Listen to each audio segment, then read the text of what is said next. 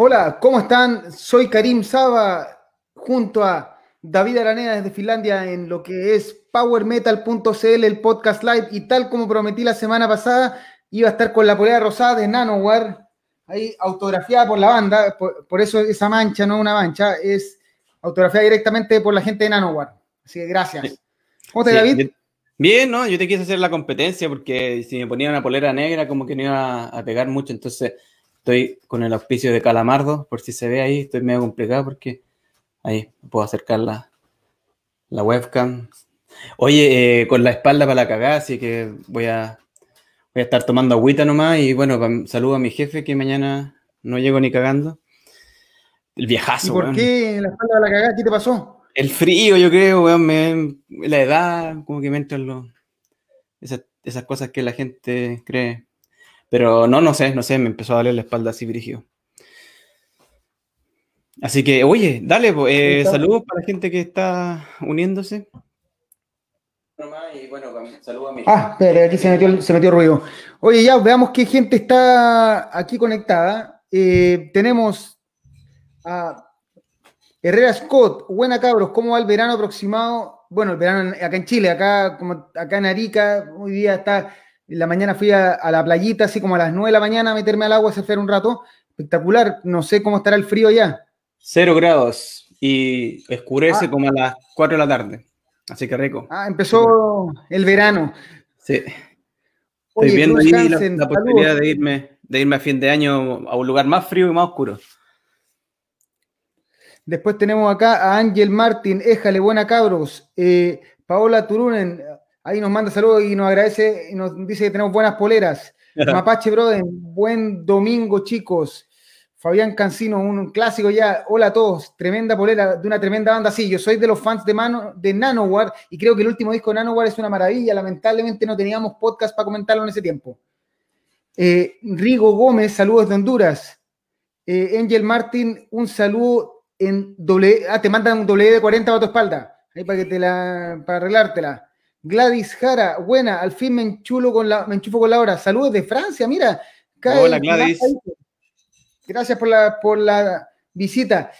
Michael Gómez Martínez, saludos de Puerto Varas. Diego Andrés, también nos manda saludos. Y Michael Gómez, grande Luca Turilli. ¿Por qué, ¿Por qué Luca Turilli? Porque creo que es hora de partir y vamos a partir, obviamente, con esta maravilla. Generalmente yo entro, yo introduzco los discos, pero este te lo dejo a ti porque. No, porque este, este, es, para mí un disco fundamental en mi vida. O sea, de los discos que de los primeros discos que escuché así de metal, de nuevo, yo partí tarde, soy sincero. Pero Luca Turilli venía haciendo, eh, tocando los dos primeros discos de Rhapsody, ya había el Symphony of Enchanted Land, había reventado el mundo, y de repente eh, decide tirarse con su. Eh, su primer disco solista, después tuvo otros discos solistas, mejores, peores, de hecho, la mayor parte, yo creo que todos los después son peores, y esta maravilla, con esta portada de la espada, ahí el, lobo, perro, el castillo atrás, todo muy, muy, muy, muy fantástico, y se manda este disco que es como un Rhapsody, pero más folk, más power, y que además agrega a Sacha Paet, que agrega a la, la voz de Olaf Heyer, eh, que es una voz total, mente distinta, mucho más parecida, así como más cercana a Halloween, alejándose del estilo más neoclásico de Fabio Lione, y es un disco monumental, al punto que yo soy de los que creen que eh, Luca Turilli debería hacer así como ha hecho su gira del Rhapsody Reunion y toda la gira de reunión, debería plantearse hacer una gira solo con este disco. Tan así. Sí, bueno, yo, sí, yo como, bueno, he contado antes y quiero ser sincero que no soy el más grande fanático de la, de la escena italiana, pero este disco igual le tengo recuerdos porque, mm, bueno, obviamente todos escuchaban Rhapsody en esos tiempos en el colegio y, el, disco solista de Luca Turilli, entre comillas, el disco, el disco de su banda Proyecto Paralelo, como quieran llamarlo, eh, sí, pegaba y, me acuerdo, tenía, de hecho me acuerdo, hay un videoclip de esta canción Asian Force of Hell, creo que es lo que más me recuerdo. igual de malo, es igual de malo que todos los videos de Rhapsody, o sea, eh, Luca Turilli probablemente contrató al mismo director de, de videos de, de, Rhapsody para hacer un video igual de malo, pero en blanco y negro. Me acuerdo que era en blanco y negro y era como la cosa distinta.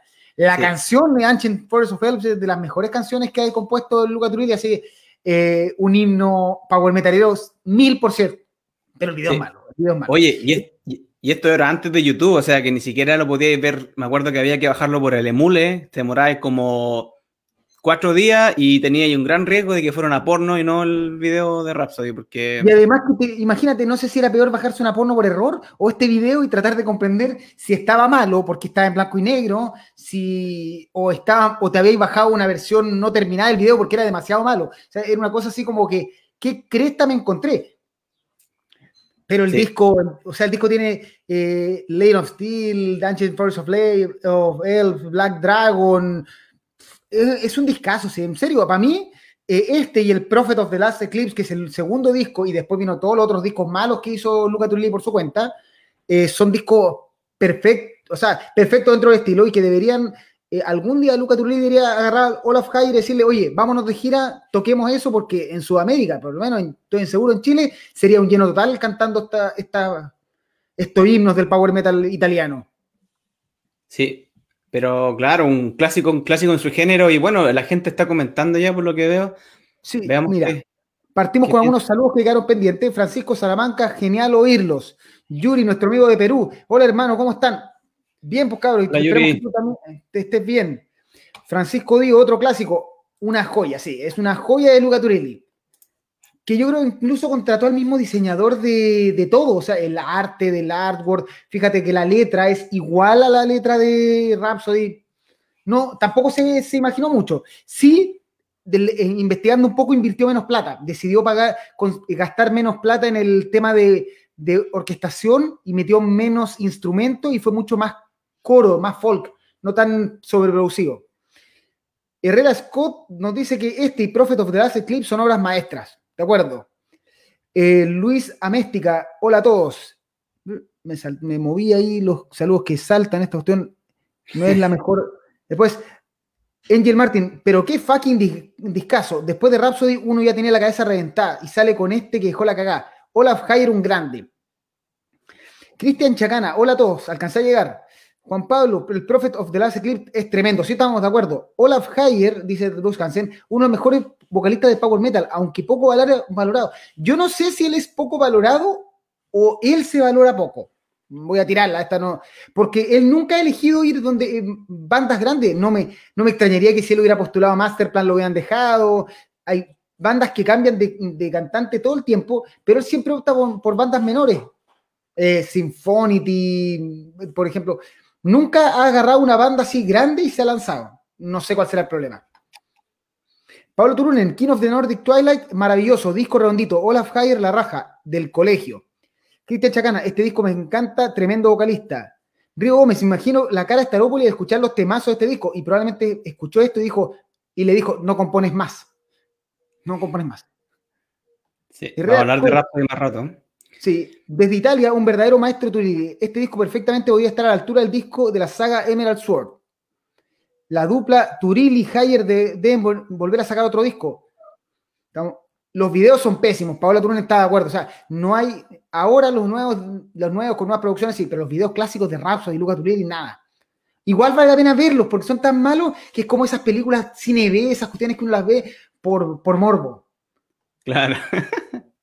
Corsario Libre, saludos. Para mí, Olaf Hayer debió haber sido el cantante siempre Luca Turilli solista. Su encaja bien en el sonido. Discaso, buenos recuerdos. Oye, harto comentario. Los videos. Saludos, Corsario, hace tiempo que no lo veíamos. Video a cuenta, mira, es el concepto, buen concepto. Eh, yo creo que sí, le hicieron, un, le hicieron un precio por el pack, yo creo, así como que lo fueron a grabar todo un mismo día y después ocuparon los mismos efectos. El mismo castillo que sale atrás, las mismas pa, así que hace Fabio Leone la mueve los Rapso y se la pasa a, Luca a Olaf y también mueve la espada. Sí, Oye, es súper interesante, es súper interesante ese tiempo porque me acuerdo que cuando uno estaba, yo estaba en el colegio y era como que no podía entender cómo, se prestaban integrantes de un grupo a otro, era como Bicho en Divine, Rhapsody eh, Luca Turilli, después venía, no sé, Labyrinth, eran como los mismos tipos que se, no sé, pues hacían distintas combinaciones y tenía era como una, como una partusa del power metal italiano, la embarró. Sí, pues Sacha Paet ahí dando vueltas en todos lados, invitando a Miró, que era el tecladista en todos lados, y Alex Colgar, que era el, baterista de toda la banda. Ya lo conversamos con él. Después, Yuri nos decía que tiene buenos temas. Herrera Scott, Olaf Hayer para Nike Especial, lo tremendo trabajo. Uy, uy, siguen saliendo. Yuri, de nuevo, me lo bajé. Soul, Soul Sick. también te bajaste virus. Eh, Bruce Hansen, discaso. Nicolás Vera, descaso. Después Juan Pablo Hansen. ¿Por qué Turilli nunca más trabajó con Olaf Hayer? Mira, si algún día tenemos a Luca Turilli o Olaf Hayer, vamos a tener esta pregunta. Se la vamos a tirar directamente. Em, Víctor Vega, disco genial. Ángel Martin, concuerdo, los primeros discos increíbles. Fabián Cancino, yo creo que Turilli Rhapsody con Alejandro Conti se asemeja más a su carrera solista de Rhapsody. Puede ser. Herrera Scott, The Ancient Forest of Elves, de acuerdo, que es un tema muy recomendado. Juan Pablo Jiménez, a las bandas alemanas difícil. Supongo que se refiere a, a Olaf Hayer. Ah, que hubiese entrado, claro. Sí. Pedro Araya, acá volver a cuarto medio, al 99, porque por ahí un saludo, Pedrito. Eh, Ricardo Maldonado, grande Olaf Hayer, Jarra Porta, el Dionysus, esa era su otra banda. También otra gran banda intermedia, sí. Salud, oye, saludo a Ricardo y saludo a toda la gente que manda mensajes, que comenta en Instagram, que siempre se me olvidan los nombres porque a lo mejor son gente que lo está viendo, pero tiene como otro nombre en Instagram, así que eh, eso, pues saludo a, los chiquillos que siempre están preguntando de qué a hablar y todo. todo. Manuel Burgos, este disco me voló la cabeza, Power Metal de calidad. Oye, eh, bueno, ahí sigue hablando Pedro que eh, hablaba que el cuarto medio está en el 99, y Pedro Araya, Lord of the Winter Snow, el mejor tema. Sí, ahí podemos debatir de cuál es el mejor tema. Estoy de acuerdo que Colors of the Winter Snow es uno, de los grandes temas del disco. Después, el disco Prometeos de Luca Turilli es tremendo. Corsario Aguirre, saludos. Oye, tanto mensaje. Francisco Salamanca, el disco es un viaje, una experiencia medieval de magia y poder. En octavo básico, escucharlo en el personal estéreo y sonido abombado del aire igual a la raja sentir estos himnos. Jaime, disco La Raja, cosecha la mejor temporada del Power Heavy. Eh, Juan Jiménez, para muchos es mejor que el Symphony of Enchanted Lands. Lo malo de aquí empezó la tendencia a la dispersión de lo que es Rhapsody, porque este disco perfectamente puede ser un disco de Rhapsody, pero con eh, canciones de Olaf Fire. Sí, puede ser, es un Rhapsodito o algo así. Angel Martin, cuando estaba Dionysus, que ya estaba agarrando con la banda, sacaron tres discos y murió. Después en Symphony y ahí estuvo rebotando. Eso pasa con Olaf Higher. Y Fabián el Inner Circle del Power, el Inner Circle del Power Metal italiano. Tremendo disco. Eh, eran, como, eran como la UDI, pero versión Power Metal, así como que entre primo y entre. Todas las mismas casas. Ricardo Mariaga, nunca voy a olvidar a mis amigos de Magna Lucius de Concepción en su debut en vivo haciendo el cover de Lord of Winter Snow. Aguante Magna, le manda saludos a Alex Ormeño del mismo comentario. Pablo Turén, Ancient For of Cell, un himno. Pedro Araya, Dioniso los bajó de Mirk en su momento y estuvo una. Mirk, o sea, ya estamos aquí, estamos viajando al pasado. Busquemos quién encuentra. Alguien nos va a decir que está bajando en el Atari. Eh, yo me acuerdo haber bajado, yo me acuerdo haber bajado canciones del trabajo de mi, de mi papá, porque en la, casa no tenía internet, y haberme la llevado en tres disquetes. Bajé una canción y me la llevé en tres disquetes. Eso sí que oscuro. Marcial Guerrero Discaso, tenía el video en mi PC, compact con Compact Presario, banda que ya no, marca que ya no existe. El CD pirata y la polera original, bacanísima, comprada en la desaparecida tienda Punto Cero de Puerto Montt. Michael Gómez, el mejor concierto para mí fue Bicho en Divine Colari. Mira, estamos viajando a todo. parece que la escena, te dije, la escena italiana en Chile pegó mucho. Eh, Ariel Concha, con mi hermano grabamos en cassette, no recuerdo si la futuro de la concierto, el disco que lo dicen entero explicando la historia, una joya. En esos tiempos que tenéis que saber cuándo apretar clic para, para evitar que dijera Radio Futuro. Y Herrera Scott, el último mensaje y pasamos al siguiente disco, Labyrinth, Rhapsody y Luca, lo mejor del power metal italiano. Así que bueno, yo creo que aquí la gente le pone 5, yo le di, es que yo no tengo tanto conexión emocional con, con el power italiano, entonces le puse 4,5 porque para mí, no sé, pues si lo pongo en escala, dentro de su escena es una hora maestra, pero yo le puse 4,5 un poco metalito simplemente por, por el hecho de que no es personalmente lo, que más me, me, apasiona, pero no, es un discazo. Sí, lo escuché de nuevo varias veces y encuentro que, que dentro del estilo es como, es, de lo mejor. Y bueno, pasando a, otra banda que también tiene como, no sé, como eh, Edgar eh, tiene a la gente un poquito dividida por varias cosas. O sea, primero porque nada, bueno, estamos, para los que después nos vean, en el, nos escuchen por Spotify, que estamos hablando de Mandrake del, del disco mm, que salió el 2001. Eh, de Edguy, que mm, una banda que por su evolución divide a los fanáticos por el hecho de que eh, Toby la deja tirar y, avisa que no va a seguir eh, que no tiene intenciones de, seguir haciendo discos ni giras con Edgar por el momento, no, obviamente nadie, dice que nunca lo vaya a hacer de nuevo, pero bueno, con Avantasia obviamente le ha ido mucho mejor y yo encuentro que en, Avantasia se, en el fondo explota todo su potencial creando cosas un poco más, no sé, más em, orquestadas y más como ópera, obviamente, como estamos acostumbrados, más em, con cantantes invitados y todo el tema, pero esta época de Edgar y de fines de los 90, principios de los 2000 es súper eh, interesante, súper buena también. Eh, encuentro que es como el pináculo de, de, su, de su momento creativo cuando sacaba un disco con, con Avantasia. Imagínate, pues el 2001 es el, el año en el que sale el, el Metal Opera 1. Y, y, luego saca dentro del mismo año el Mandrake, que también es súper bueno, que tiene como harta eh, buena crítica y bueno, está lleno de temazos también y encuentro que en, ese momento, no sé si estaban a la par, pero por lo menos estaba súper fuerte eh, cuál era como el mejor entre ellos. Eh, me acuerdo que bueno, esta fue la época en la que vino Edgar por primera vez. Yo esa, ese concierto no fui, pero me acuerdo que, que creo que esta es la, la, primera, el, el, disco del, de, de, cuya gira pasó por, primero por Chile. Me acuerdo que tocaron una canción de Avantasia, parece, en el, en el show, entonces era como eh, un momento súper importante, súper fuerte para, para Tobias Summit. Y escuchándolo de nuevo, sí, es un disco súper bueno, comparándolo con lo que después a lo mejor empezó a hacer Edguy. Eh, encuentro que aquí estaba todavía la esencia y, y, bueno, no sé qué, qué, te parece a ti el, el Mandrake. Mira, este fue el primer disco que yo escuché de Edguy, eh, ese año, año espectacular del Power Metal, y creo que probablemente el disco eh, culmine en lo que es Power Metal para Edguy porque después el Hellfire Club ya empezó a mutar hacia hard rock un poco, y después más, más, más hard rock y menos, menos metal. Y es un tremendo disco desde la portada y ahí el man, el, el bufón en la, en la portada y, todos los mensajes, eh, Tears of the Mandrake, eh, em, All the Clones, Save Us. O sea, está lleno de, de temazos, tanto lento. O sea, em, quizás el problema está que, y sobre lo que decía, o sea, en el fondo, Tobías es un genio musicalmente y lo que compone con, con Avantasia es maravilloso, pero me pasa que Avantasia es un popurrí de estilos. O sea, en el fondo, él tiene la capacidad de crear canciones basadas en los cantantes que tiene. Y va variando si es un poco más agresiva, si un poco más épica, cuando tiene a Michael Kiske, si mm, eh, un poco más folk, como el último, el último single cuando cantaba Hansi Kurch. O sea, tiene esa capacidad y, son, compone bien.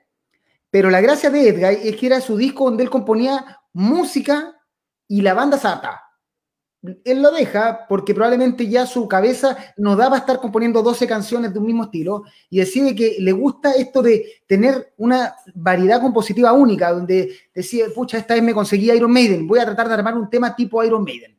Me conseguía, no sé, a Ozzy Osbourne, buscaré un tema más Black Sabbath o más Ozzy Osbourne entre mi idea para componer. Y por eso nace Avantasia maravilloso y nadie puede decirle que no ha hecho una pega espectacular y que los números lo dicen, las ventas lo dicen, o sea, él lo logró. Pena por Edguy, porque en verdad para mí Edguy es una banda genial, una banda fundamental del estilo y este disco en particular, el Mandrake, para mí es maravilloso. Nada más. Sí, un discazo. Y de hecho, una cosa que te iba a decir, yo elegí el Sabers Now como tema recomendable del disco, tiene un montón de temazos, pero lo que más me gusta en el fondo, eh, personalmente, el sentido del humor de, de Tobias Sammet. Yo me cago la risa con sus posts en eh, la forma como irónica en que postea siempre, se agarra para el hueveo el mismo. Entonces, este Sabers Now es como agarrando para el deseo al, al, Sí, entonces mm, tiene su voz así como Alvin y la ardilla y como eso, eso siempre me gustó, me ha gustado de Tobias que no se toma muy en serio el mismo, entonces como que poco le puede afectar que la gente le haga, le haga troleo por cambiar de estilo o lo que sea, porque en el fondo él también tampoco se toma muy en serio a él mismo, entonces eh, es como siempre bueno ver eso. Que no lo que quiere, y esta es la gracia. Él hace lo que quiere, como tú decías, una, ese solo en el Rocket Ride que lo hace solo con su voz dice, ah, voy a hacer un solo de guitarra, pero lo voy a tocar con mi voz. Y se manda, entonces, eso es la gracia, o sea, no se toma en serio, se toma en serio la música, él no se toma en serio a sí mismo y tiene una capacidad de creativa que, difícilmente encontramos a otros lados. Oye, veamos qué dice la gente, mira, quedó pendiente que Angel Martin dice cinco power metalitos para el King of the Nordic Twilight, algunos comentarios más, Adolfo Cerey, me gusta también Black Realms de Majesty, que fue rescatado en el EP Demon Heart, original del primer LP de... Eh, Dracar, Gemini, Hylord, probablemente tú no cachás ni esas bandas. ¿Te suenan? Sí, es que la, escucho y es como que escucho la misma, entonces... Sí, mira, Hylord tenía un cover de Los Caídos Zodíacos, con eso me acuerdo. Eh, tenía Saint Seiya, tenía el cover, eso era el aporte. Eh, Alex Toledo, Edgar y La Raja, un saludo a todos y que viva el Power Metal. Yuri, con el Mandrake fue la consagración internacional para la escena Power. Eh, Angel Martin, eh, Mandrake, dale con decirle Angel Martin. Mandrake, súper buen discazo. Eh, Scott, si todavía no hubiera escuchado el Keepers 1, no tendríamos esta obras maestras con sus participaciones. Sí, claramente, o sea, eh, hay mucha gente que dice que el Avantasia 1 y 2 son los Keepers 1 y 2 de, la segunda época grande del Power Metal, por decirlo así. Eh, Río Gómez, Tobías entre 1999 y 2002 estuvo inspiradísimo. Claro, y esos, discos los vamos a estar recordando. ¿Ah? No, creo, no sé, yo creo que estuvo inspiradísimo y sigue inspirado. Lo que pasa es que ahora su inspiración llega de otro estilo y ya no es solo de, del Keepers de Halloween. Es que yo creo que se aburrió de hacer lo mismo, si en el fondo igual dejó de pasar tanto tiempo entre los dos Metal Opera y Scarecrow que si hubiese vuelto con la Metal Opera 3 como que no le hubiese salido y bueno, lo mismo con Edgar, quizá ya eh, es la, necesidad de reinventarse, no sé, eh, yo no creo que podría seguir haciendo lo mismo si lo intentara, mejor que haga lo que realmente le, le nace. Francisco Dio, una joya el Mandrake junto con el Hellfire Club. Fabián Cancino, del Mandrake rescata Save Us Now, el temazo del conejo alien baterista, lo que tú decías. Eh, Mandrake, dice Manuel Burgos, recién entrando a la U. En Conce había una escena Power Metal genial. Muchos recuerdos nos trae ese disco. Francisco Salamanca, Edgar era la raja, ahora parejito, demasiado centrado y dependiente de Tobias. Quien tiene en mente solo avantarse, sí, lo conversamos. De hecho, técnicamente Edgar no existe. No sabemos si va a existir de nuevo. Eh, Gonzalo Llanos, nunca me ha gustado la música de Tobayas, mira. Sí, me entendí, igual. Angel Martin, Tears of the Mandrake, cuando la escucha, estuvo en la lista de MP3 todo el rato. Mira, Pedro Araya, The Pharaoh, otro temazo. Diego Andrés Discaso, un infaltable en la playlist de Edguy. Aquí ya se notan las betas hard rock de Tobias Summit. Eh, Pedro Araya, Jerusalén, tema subvalorado. Si este disco de principio de cine, bueno, yo creo que no tiene una canción mala, esa es mi opinión. Víctor Vega, Golden es un temazo, Bruce Hansen, tremendo discazo, Juan Pablo Jiménez, para dejar votado Edguy es porque tienes que tener algo demasiado bueno en cambio, o sea, Fantasia, que al final comenzó a llevarse lo mejor de la idea de Samet. Yo creo que eh, no se llevó la idea de Samet, lo que pasa es que Edguy era, es muy cerrado, o sea, en el fondo es un disco, una banda. En Edguy él no puede darse ese lujo de tener una canción de hard rock, una canción de power metal, una canción lenta pop total, una canción más agresiva, es demasiado y es distinto cuando él trata de contar una historia porque puede modificar los momentos y el momento agresivo del personaje si es que está contando una historia. Y la ópera metal se lo permite, pero Edgar me da la impresión que lo limita. Sí, ¿no? Y además que yo creo que también tiene que ver en, algún, en alguna medida con el hecho de que a Fantasia siempre lo van a invitar a un lugar más alto en un festival y cosas así. Quizás la venta de los discos siempre va a ser un poco más alta por el, por el hecho de los invitados y todo el tema se genera, yo creo que con más expectativa al ser incluso, sí, yo creo que ese, porque es como la super banda de, power metal, heavy metal más grande que hay, entonces como que yo creo que capta más atención que una banda, simplemente una banda promedio del montón, no sé cómo decirlo, que Edgar tampoco es como de la, no, creo que, llegue al tope de la... No, hay una banda de medio, de medio nivel que llegó a estar muy arriba, pero nunca fue la banda así de la, de la primera línea, por decirlo así. José Arellano dice que es mucho más power el Title of Salvation. Sí, o sea, este para mí no es el disco más power de Edguy, es el disco donde logra como el, el peak creativo de, ser capaz de hacer power metal mezclado con un poco hard rock y dándole su, cosa propia. Y de ahí nace la idea de probablemente de aquí, junto con el Vainglory Opera, están las, ideas originales de Avantasia. Eh, Adolfo Serey, desde la portada hasta la composición musical, este es el disco que representa a Sabet. El, el mismo lo ha dicho. Cristian Chacana, el último disco de Edguy, ya después muy flojo, alejándose un poco del power metal. Tremenda portada. ¿Te parece que es el último gran disco de, de Edguy? A mí parece que no. Yo creo que el Hellfire Club es tremendo y el Rocket Ride no es tan bueno, pero también un gran disco. Yo como que hasta aquí lo seguí, después como que les perdí la pista bastante, para ser sincero. Pablo Turunen, Edguy 2006 en el Víctor Jara, maravilloso, fue la raja. Fabián Cancino, yo nunca he visto a todo caso a Edguy en vivo, no, no he podido. He visto a Fantasia como 3, 4 veces, pero nunca le he hecho un té a Edguy. Hmm. Fabián Cancino, nunca entendí que Edguy se abstuviera de tocar en vivo el tema All the Clowns. Se demoró mucho en tocarla en vivo. Herrera Scott, qué pena que estos discos estén descontinuados. Uf. Eh, Cosariano, como la que canta con Alice Cooper. Yo creo que está hablando de, sí, pues, estábamos hablando de Avantage y su creatividad. Claro. Raúl Morán, de Faraó, es buenísima.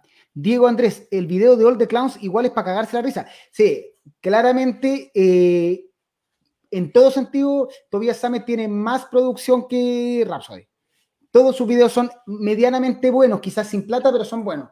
En fondo, la plata no es necesario. Fíjense en los videos de Halloween originales y no hay videos malos y no tampoco que sean videos de mucho recurso.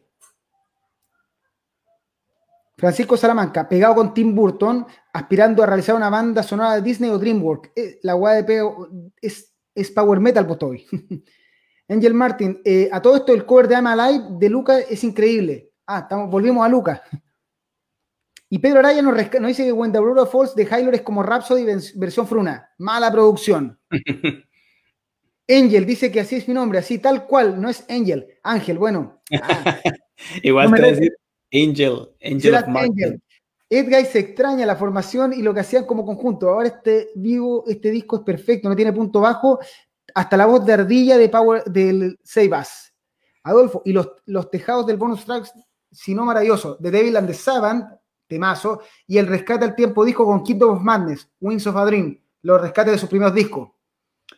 Corsario Aguirre, el Hellfire Club es igual de bueno que el Mandrake.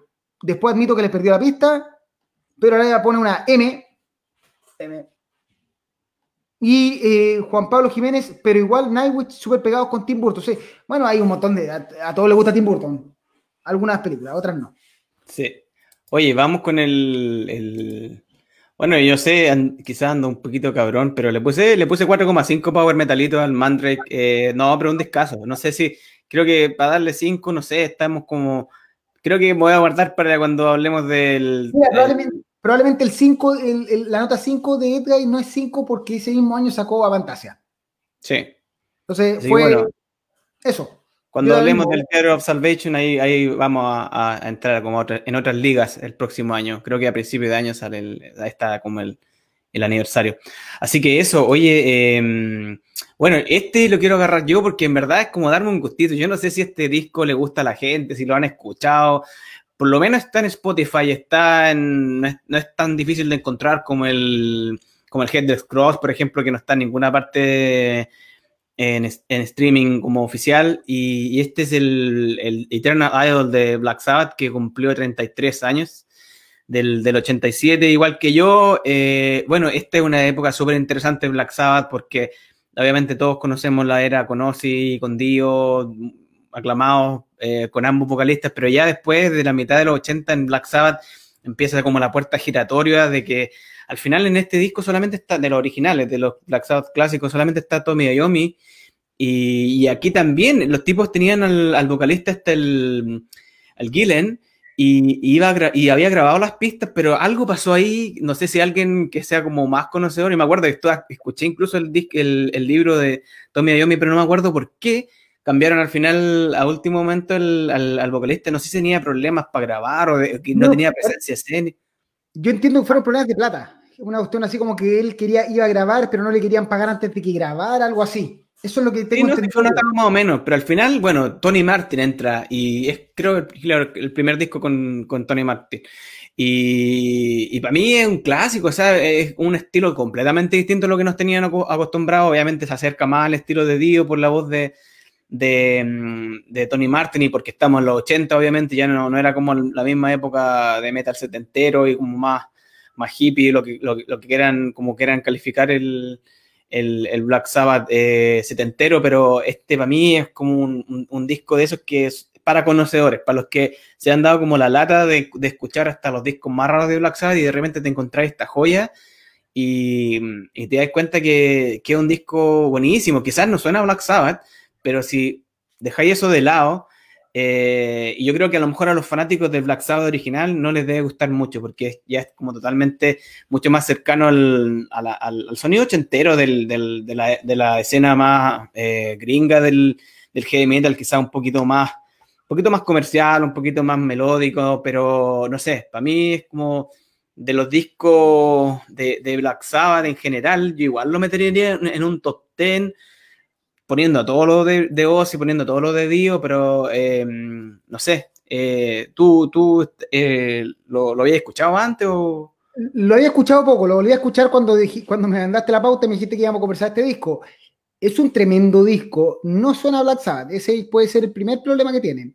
Segundo problema que no puedo creer, y todavía insisto que Ozzy, eh, que el resto de la banda, que Geezer Butler y Tony Yomi la, la aguantan mucho a Ozzy, porque el hecho de borrar la historia, de así como decir, oye, ya, yo acepto volver a la banda, pero no existe Black Sabbath con Dio, no existe Black Sabbath. O sea, en el fondo, eh, son discos importantes, o sea, eh, mejores o peores, y eso puede entrar, lo mismo pasa con Judas Priest y su tiempo con eh, ahí el Jugulator, todo. No pueden ser los mejores discos, pero son parte de la historia y lo mismo Iron Maiden, pero por último Iron Maiden lo rescata.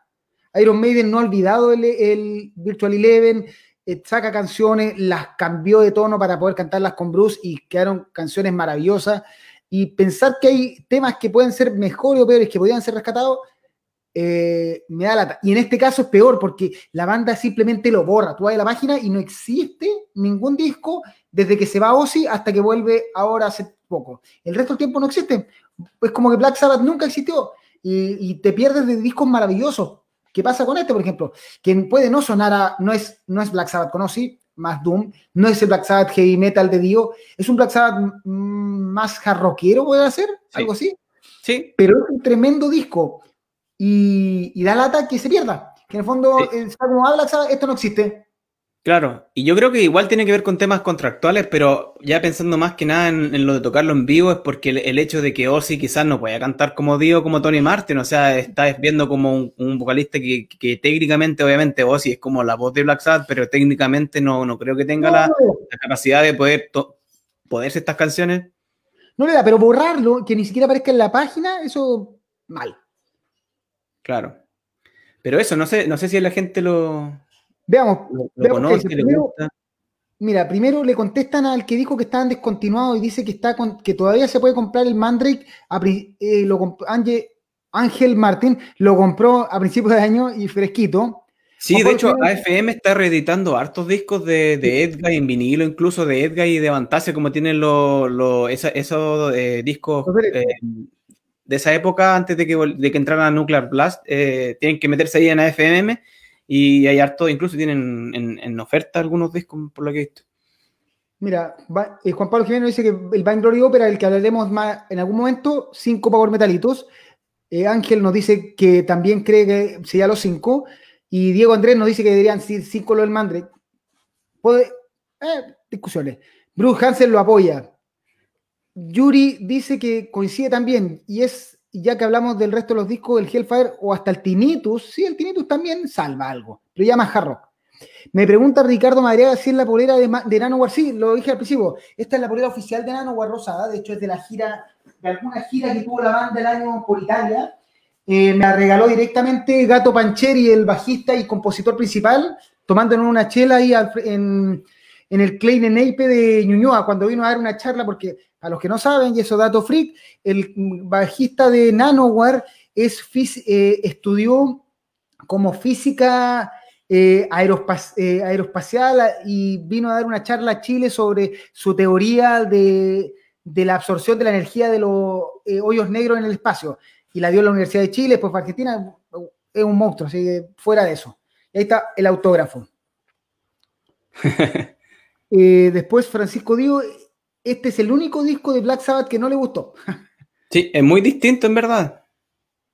Tony Martin, eh, nos dice que Tony Martin es uno de sus cantantes favoritos y es cierto, en Spotify no están estos discos. Este sí, eh, el que falta, eh, faltan dos, creo que el, Cross Purposes, no, deben faltar como tres. Creo que este es el único que está, de hecho, de, de los que tienen con él. Habría que revisar. Oye, Juan Pablo Jiménez, Ozzy Osbourne y la gente de Black Sabbath siempre ha sido hippies de corazón, mimetizados dentro del metal. Eh, Paola Turunen, Tony Martin, ojos con corazón. Para la gente que nos está escuchando, acuérdense que esto va a Spotify, por eso tratamos de describir un poco más ahora. Eh, Cristian Chacana, me encanta este disco, pero debería haber sido solista de Yomi, no Sabbath. Sí, de hecho, de hecho el primero no este, el Seven Star, el anterior, que al final cantó mm, este tipo, el, bajista mm, de, de Deep Purple, ¿cómo se llama este? El Glenn, Hughes. Eh, también pues iba a ser, eh, de hecho dice Black Sabbath eh, con Tommy Yomi, una cosa muy rara en la portada, y es porque a Tommy Yomi la, la, disquera no lo dejaba. Es lo mismo que le pasa ahora con, que pasó con Turili Rhapsody, que le querían poner el nombre a la banda, Zero Gravity, y la disquera le dice, no, tú tienes que sacarlo con este nombre para que la gente lo compre. Entonces, al final, claro, termina sacando discos con nombres de bandas de que no suena esa banda porque la disquera quiere que se vendan más discos por la marca. Y al final, como que igual... Mira, dentro de todo, le encuentro medianamente la razón. Eh, Scott, para mí fue un disco bueno y yo me hizo bien el descubrir el talento vocal de Tony Martin.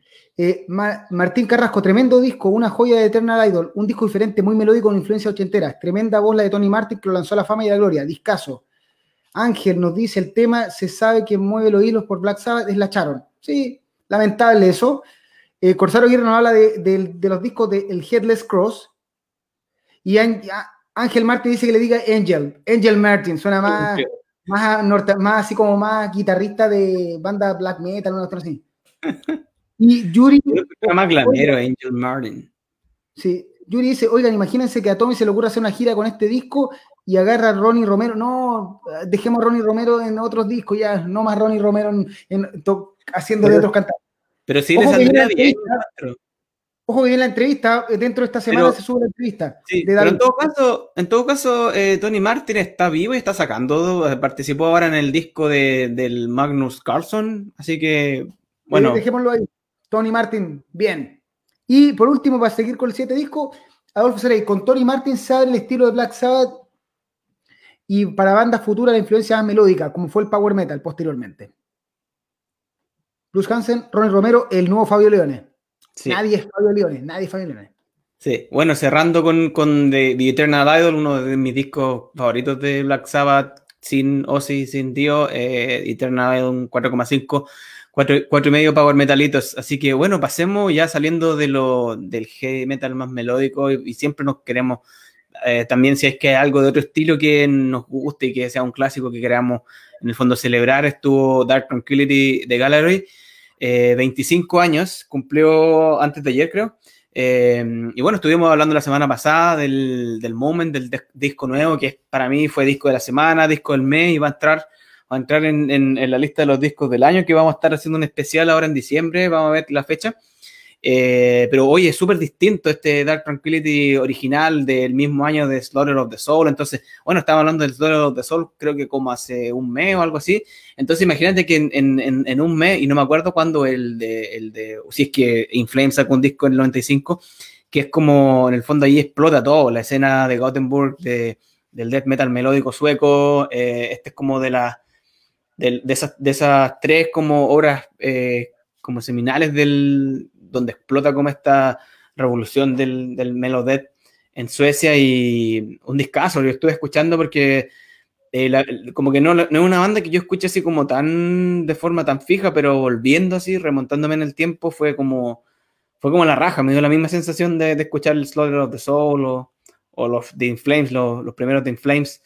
Eh, y bueno, también ver el contraste, si estuvimos hablando harto del, del, del Moment la semana pasada, que tiene como más voces limpias, más gótico, más pausado, y esto ya era como pura locura, o sea, una banda joven así como que se atreve a todo y que quizás el sonido no es tan em, sofisticado como lo que hacen ahora, eh, pero, o tan como en el fondo que le pueda, que pueda ser de gusto tan masivo, pero en el fondo, y la, y la banda también lo considera una, una, una parte súper importante de de su historia y, y, bueno, no sé, no sé, de, tú en su ¿cuándo lo escuchaste este? ¿Cuándo, ¿Cuándo empezaste con Dark Tranquility?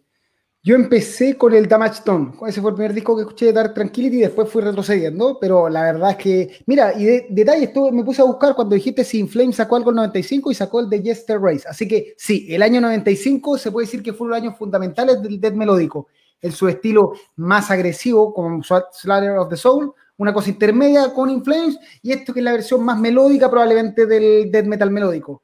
Michael Stein, eh, genio de la composición, genio del estilo, que logra hacer una música agresiva, pero, pero melódica, pero melosa, así con, con mensajes de mensajes así de amor y un montón de cosas intermedias, de sufrimiento, pero no es tan meloso como aquí llega el punto que tú digas, oye, qué latera esta cuestión, sino que eh, si no te sabes las letras, estás ahí cabeceando y metal. Y si veis las letras, como que cabeceáis, pero lloráis. Una cuestión así me, me extraña.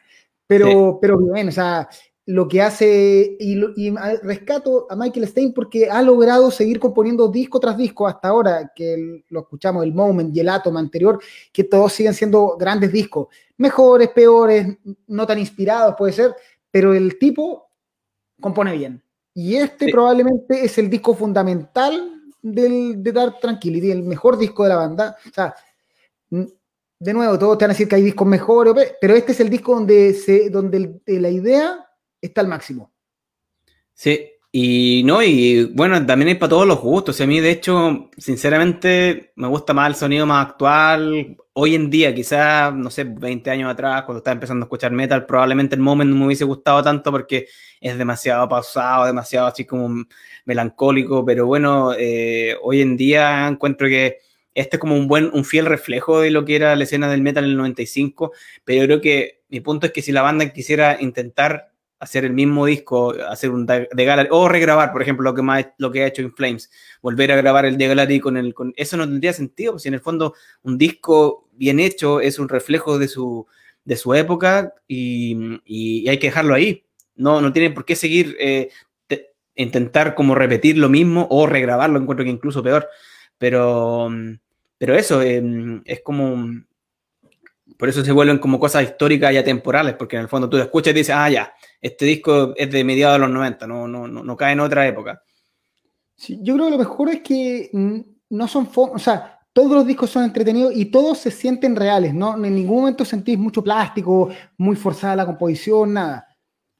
Probablemente porque Michael Stein no saca disco tras disco todo, todo el tiempo y probablemente porque da la impresión, impresión nomás, pues no tengo cómo comprobarlo, que, que es muy, muy de adentro, muy, muy espiritual su forma de componer. En el fondo, eh, él se da el tiempo, desarrolla la idea, compone lo que siente, mejor, peor, enojado, no enojado, y eso hace que los discos sean reales, que se sientan. O sea, tú escucháis el átomo, el átomo y el último, el moment, y sabéis que no es un tiempo bueno para él. O sea, algo está melancólico, probablemente entre la pandemia y otras cosas, está, pero este disco está enojado, o sea, mm, se nota.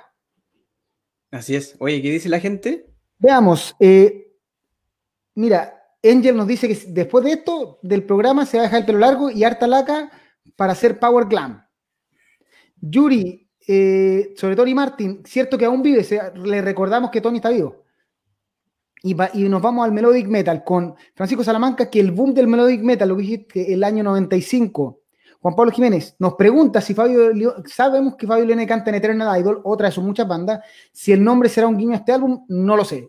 Quizás, oye, y una cosa que quería comentar yo, una cuestión que salía en Wikipedia cuando leí, el, son, volviendo al Eternal Idol, que la, portada, no sé si puedes volver aquí, un, dato X. Eh, ah, sobre la estatua, también lo leí. Sí, la estatua es que las minas, o sea, las personas que estuvieron ahí en el en este en la portada que son personas que están pintadas y que las tuvieron que hospitalizar porque era tóxica la pintura.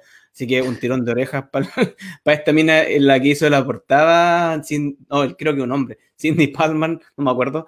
Es bueno eh, leer los componentes de, que ustedes usan, es bueno, como médicos te lo decimos, las cosas que son body paint. o que son, que dicen sale una calavera y una eh, puesta, generalmente son malas para la salud, generalmente es que sea running wild, es que es tóxico. Ya, eh, sigamos, entonces, eh, Fabián Cancino, Dark Tranquility no está tan alejado del power metal. Michael Stein fue el primer cantante de Hammerfall. Pablo Turunen, de Gallery, maravilloso. Personalmente, la evolución de Dark Tranquility, no Dream Theater, es la raja. Fabián Cancino, no entiendo por qué ahora cuando tocan Lece en vivo, la intro la hacen con el teclado y no con el bajo como se graba en estudio. ¿Les gustará más? No sé. Herrera Scott, The Galilee of the Soul, uno de los mejores del metal sueco. Yuri, sobre eh, Dar Tranquility escuchó los discos que me recomendó la semana pasada, sin duda muy bueno. Seguiré dándole para compartirles cualquier cosa. Francisco Salamanca, Night Rage, supongo que habla de otra de las bandas importantes del estilo. Jaime Morales, de Gallery, sin encasillar, ¿más cercano al death melódico o al black melódico? No, death melódico. Esto es death melódico. Para mí no tiene nada de black melódico. No sé tú. No, sí. Igual pero alguien. Pero black... ¿Mm? ¿Escucháis blast beat en este disco? Como que la característica del black metal tiene que tener blast beat para que sea black metal. Sí, no, no, no, mucho más cercano al death melódico, pero igual tiene como, yo diría, un cierto porcentaje que podría entrar ahí, pero. La confusión de estilo y entender qué es cada cosa igual cuesta. Adolfo Serey nunca le ha contado eh, Dar Tranquility, pero prefiere Edge of Sanity. Tremenda banda.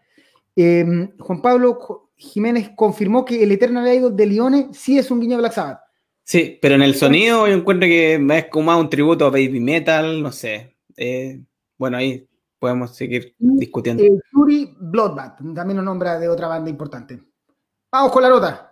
Ya, la nota, bueno, no sé, van a estar de acuerdo o en desacuerdo. Yo de nuevo le puse un 4,5 para 10, es el mejor. A mí, no sé, en el estado mental que estoy actualmente, o sea, no sé, quizás hace 20 años te hubiese dicho, esta es una obra maestra, pero hoy en día no es como lo que yo busco en un disco, ¿cachai? Como que me encuentro que le falta un poquito de sentimiento, pero entendiendo que es un reflejo de su época, eh, es un discazo, de todas maneras. Así que bueno, algunos dirán 5, yo, yo le puse 4,5.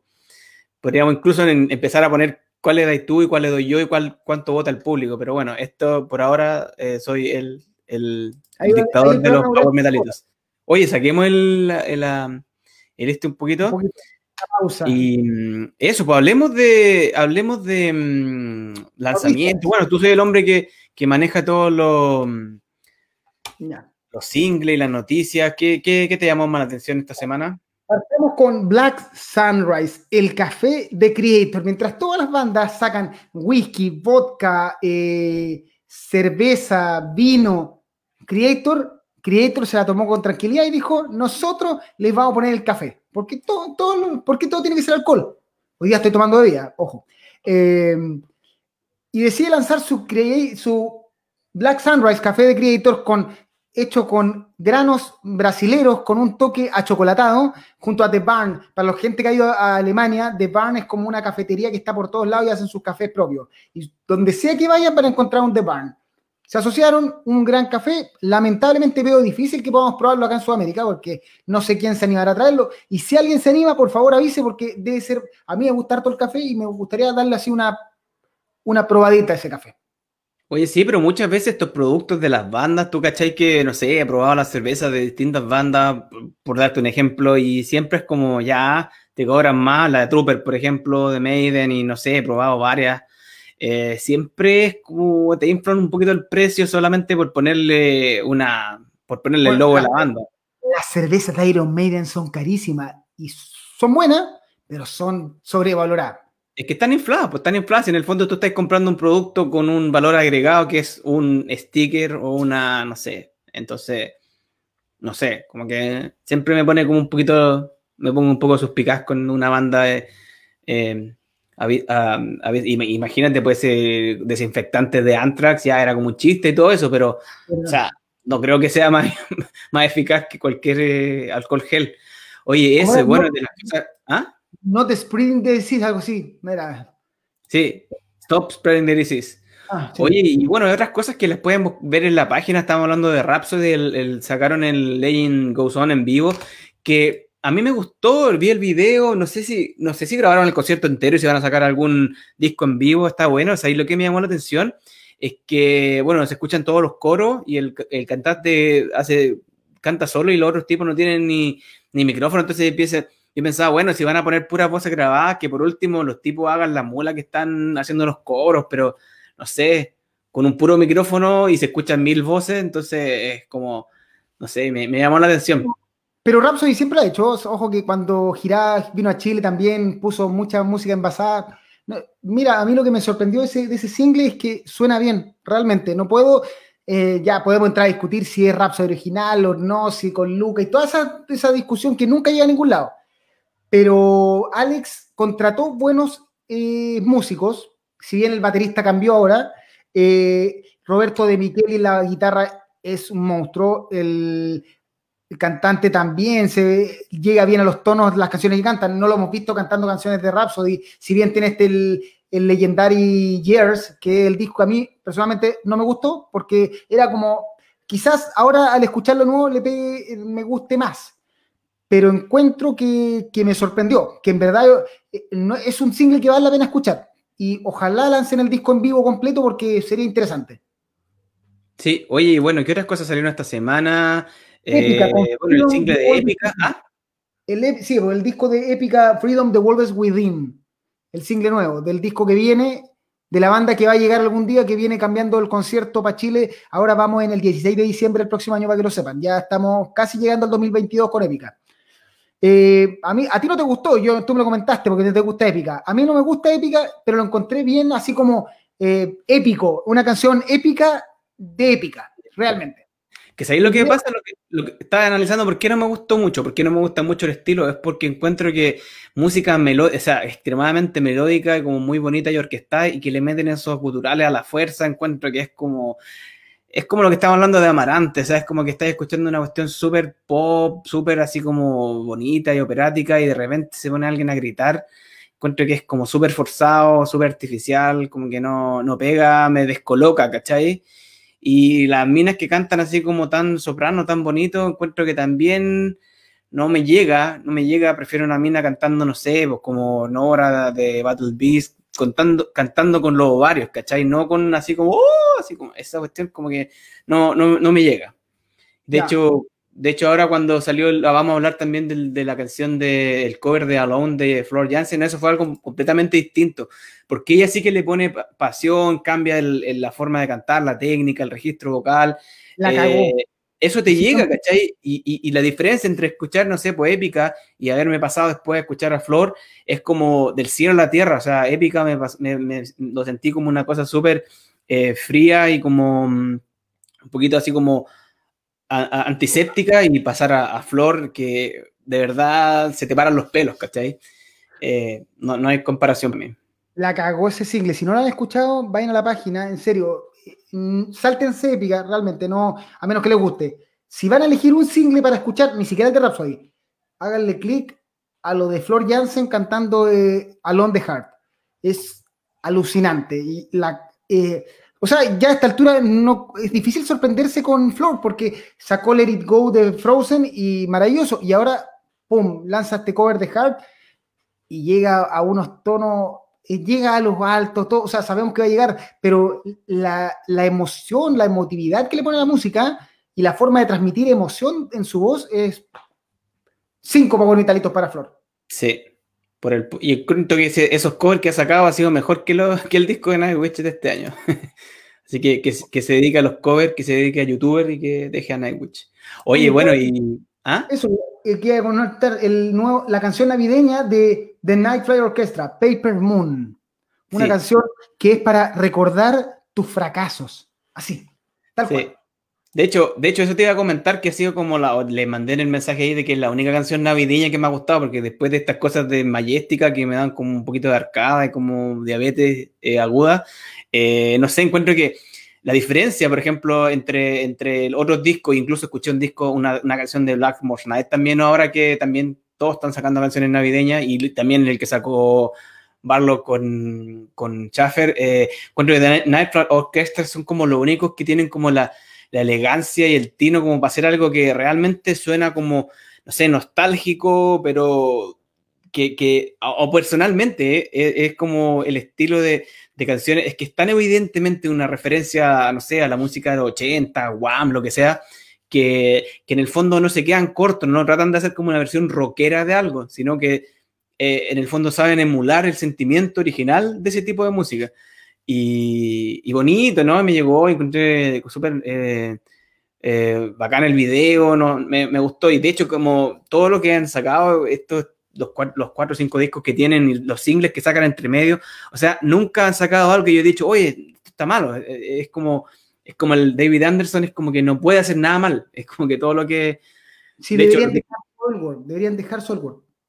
Sí, no, igual, Dedicarse a esto es mucho mejor.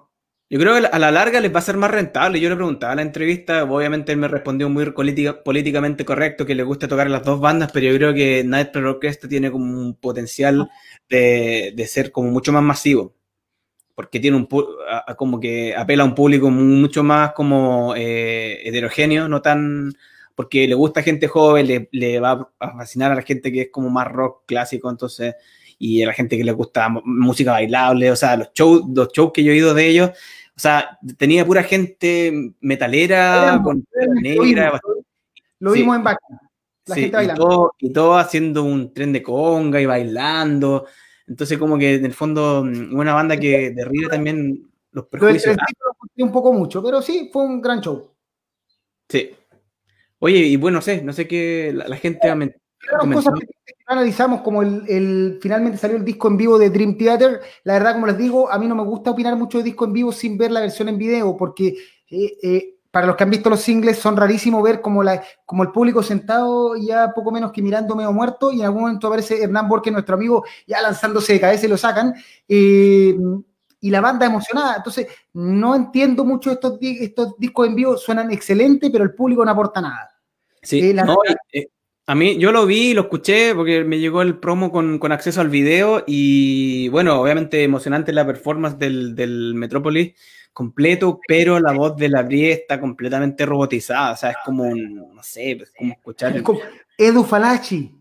Sí, es un autotune, es, demasiado descarado como le arreglan la voz, y se escucha como un robot.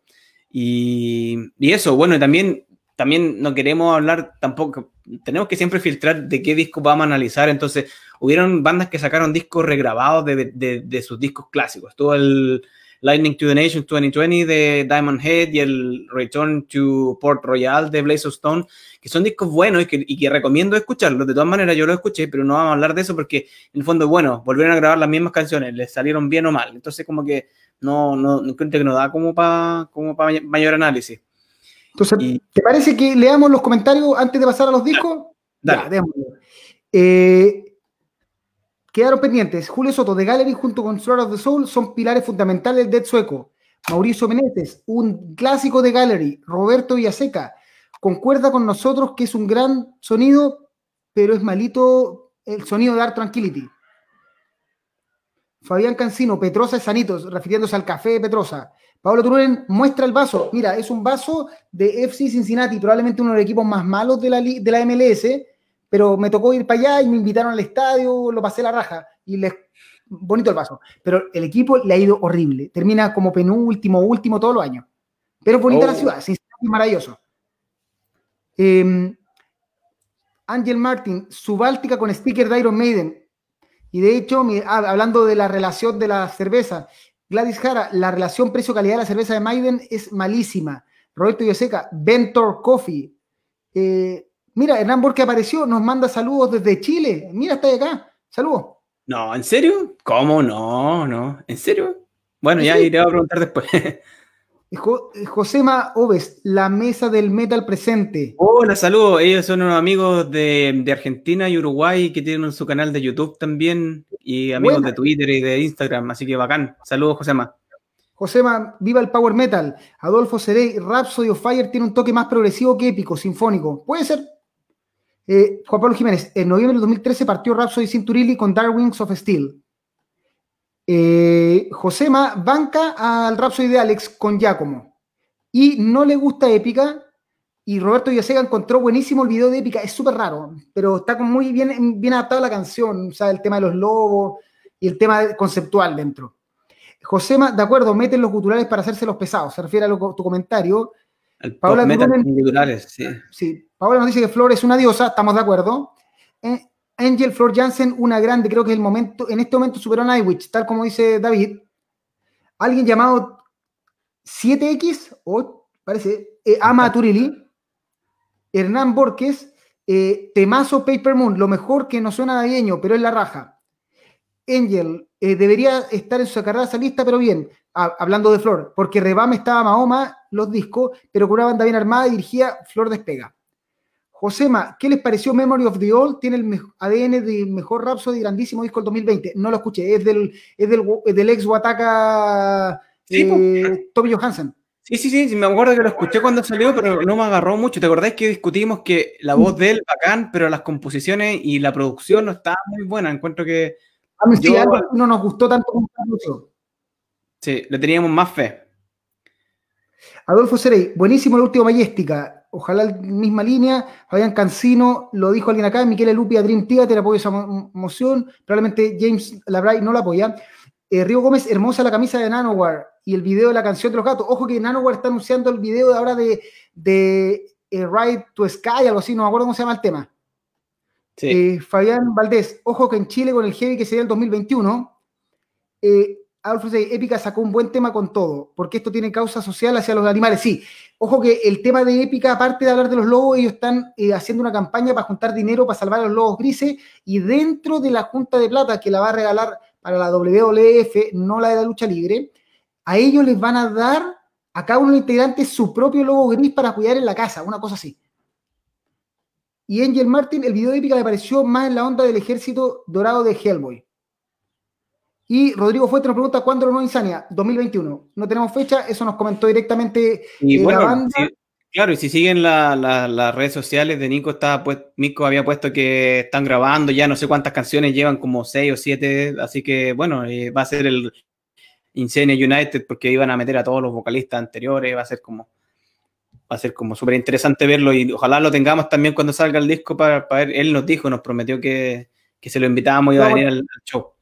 Oye, y eso, pues no sé, eh, algo iba a decir yo, iba a meter la cuchara con algo, pero no, creo que se me olvidó. Bueno, filo. Eh, oye, pasemos a los discos de la semana. Eh, bueno, para mí este fue el disco de la semana y creo que de lo mejor del trash de este año. Y, la cagó. Quizás es difícil, es difícil sacarse la polera cuando uno es fanático del tío Tom Angel Reaper y, su voz y haberlo visto en vivo el año pasado.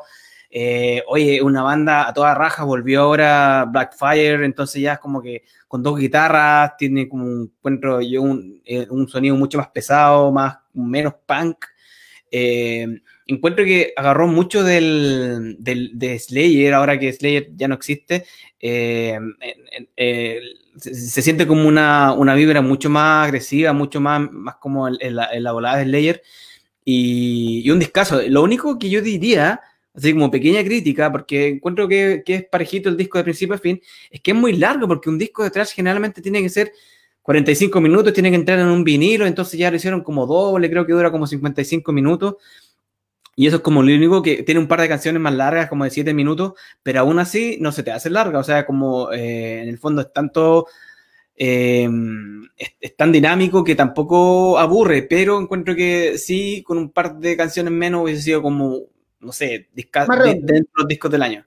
Más redondo, pero, pero espectacular. O sea, Sodom se luce. Yo creo que sí, creo que estoy de acuerdo que este año hemos hablado últimamente de buenos discos de trash. La semana pasada nombramos a Nuclear y a Warfek eh, como grandes buenos discos del estilo. Eh, y creo, pero creo que Sodom eh, rescata es su sonido. O sea, es, suena Sodom por cualquier lado. O sea, tú, esto es, se parece, tienes algo de Legend Orange y toda la cuestión. Pero bien hecho, actualizado, buen sonido, suena la raja, la vuelta de Blackfire es un discazo. Estoy de acuerdo que puede haber sido más corto. De repente uno, el trash uno quiere que con cueva dure 45 minutos. Pero eh, ya estaban las canciones, se podían agregar, eran por el mismo precio. La, la disquera le metemos nomás. Pero bien, o sea, yo creo que es el disco lejos uno de los discos de la semana y probablemente también disco dentro de lo mejor del año, quizás. Sí, no, de, de, todas maneras, y lo van por lo menos en su categoría, ¿cachai? Porque igual es difícil compararlo si te gusta más una u otra cosa, pero lo que creo que es como innegable de, decir que Sodom, eh, por ejemplo, incluso si lo comparo con lo que ha sacado Destruction o con Creator, encuentro que es como, de esto, dentro de estos últimos lanzamientos, encuentro que es como el que más me ha llamado la atención de, de los tres titanes del, del, trash alemán. Y no, buenísimo. No sé si la gente lo, ha escuchado, eh, ¿qué, comentan. Paola Turunen nos dice que el disco de la semana, Sodom, Adolfo Serey dice que no es lo mismo, pero tiene un sonido moderno, pero no por ello menos poderoso. Pedazo de disco. Rodrigo Fuentes, tremendo disco nuevo de Sodom, joya. Cristian Chacana, Sodom, tremendo disco, grandes temas, gran sonido, ya con el EPS debía venir. Adolfo Serey, una maquinaria de destrucción. Juan Pablo Jiménez es un fan de los primeros discos de Sodom y este le encantó. Y así, la portada es maravillosa. Yo encuentro que es una de esas portadas que merece estar en una polera, 100%. o en un vinilo. Seriamente. claro, la carátula completa en. Y Fernando, muy buen disco el Génesis. Le gustó la slayerización del sonido. Yo creo que más que slayerización fue ochentización, porque en el fondo este es el mismo sonido que tiene eh, en, los 80. Claro. Como el modernismo, volvieron, lo que le ha costado hacer a Creator, que Creator suena a la raja y a mí me encanta Creator actual, pero Creator es un, no es la banda de los años 80, es otra banda. Claro, y de hecho es como importante recordar que que tanto Creator, Destruction y Som fueron como de la primera camada de bandas proto black metal. Entonces, imagínate en ese tiempo que todavía no existía el black metal eh, noruego que todos conocemos, eh, o más escandinavo. E, este era como el de esa, de esa camada que en el fondo le dio como el, eh, la oscuridad, incluso lo metió incluso más, más como en, las temáticas y, en, también en la, de hecho, toda la la parte de la, de imagen comparada con el trash eh, americano, que quizá era como más de, de no sé, pues de, no, no, tan hacerse como los malos, entonces eh, encuentro que Son vuelve como a eso y la voz de Angel Reaper es como tan, tan como maligna, así como tan, eh, tiene como esa característica que, que en el fondo es comparar, comparándolo con, por ejemplo, Tankard, que otra banda alemana, que es como mucho más de hueveo, de tomarte una chela nomás, a pesar de que igual Angel Reaper, igual un tipo súper hizo como, es como igual versátil porque ha hecho cosas como con eh, Desperados, ¿cachai? Como que también puede ser buena onda, pero en Sodom encuentro que es como, es como el padrino del, del, proto black, diría yo. Veamos el último comentario y vamos con la nota. Mauricio Meneses, sonido mejorado el de Sodom con la misma mala onda de antaño, lo que tú dices. Josema, Sodom de a poco me está ganando, me gustó. Yuri Pantigo, Yuri, excelente portada, aún no lo escucho, pero como le spoileamos, no, va a decepcionar. Eh, Roberto Villaseca, bonita la carátula de Sodom. ¿Y Tankard en qué está? Tomando, supongo. Tankard siempre está tomando. Tomando chela. y Rigo Gómez, para alguien que no conoce a la banda, ¿este es un buen disco para empezar? Sí. Yo creo que si no estás acostumbrado al sonido ochentero, más rancio, más así, muy, muy, muy eh, sucio, probablemente lo que yo te diría es escuchar primero este disco para entender si te gusta Sodom y si te gusta, pase a los discos más antiguos, porque si no te gusta el estilo así como más sucio, más proto black metal, como dice David, eh, puede, puede que te cueste entender el Legend Orange, que es el disco más clásico. Claro, oye, y eso, pues em, creo que. Ah, creo que ahí están todos. Bueno, yo le di eh, un. Le di cuatro power metalitos. Quizás algunos lo van a meter como más arriba en la yo encuentro que si, si le sacaban un par de canciones, este todavía se quedaba un 4,5, no sé si un 5, me cuesta mucho darle de 5 Power Metalitos a un disco actual, o sea, como recién salido, porque en el fondo tenéis que estar seguro que va a sobre, sobrevivir el paso del tiempo. Así que eso, eh, claramente el disco de la semana va a mí, indiscutible, porque otras veces tenemos más, como más competencia, pero no sé, pues pasemos, ya andamos con ganas de, bueno, van a decir, no, les, gusta todo lo que escuchen, ¿no? Y hablan, tiran puras flores, oye, no les creo, o sea, ¿cómo, cómo va a ser que, que todo les gusta? Bueno, aquí elegimos algo porque en el fondo tampoco nos gusta tirar mierda por tirar, sino que algo que nos, a lo mejor le teníamos algún nivel de, de interés o de expectativa a Mahiru, pensando en qué, qué, es lo que quería hacer Frederick eh, Leclerc con... ¿qué, ¿qué, qué, onda tiene con la mina? No sé, ¿tú cachai? creo que hay algo porque no tiene sentido. O sea, en el fondo, ¿de, de quién hace este disco? O sea, tenemos a Frederick Leclerc, que sí, Frederick Leclerc que dejó Dragon Force, se fue a Creator en un tremendo, tremenda movida para él, espectacular. Eh, sigue tocando con Load Blast, banda que no vamos a comentar esta vez, pero que su disco, la verdad, no nos gustó tanto. Tiene otra banda que es con eh, Sinsaenum, que es bastante interesante, pero más así como más moderna, algo con algunos integrantes de Slipknot, una cuestión bien rara.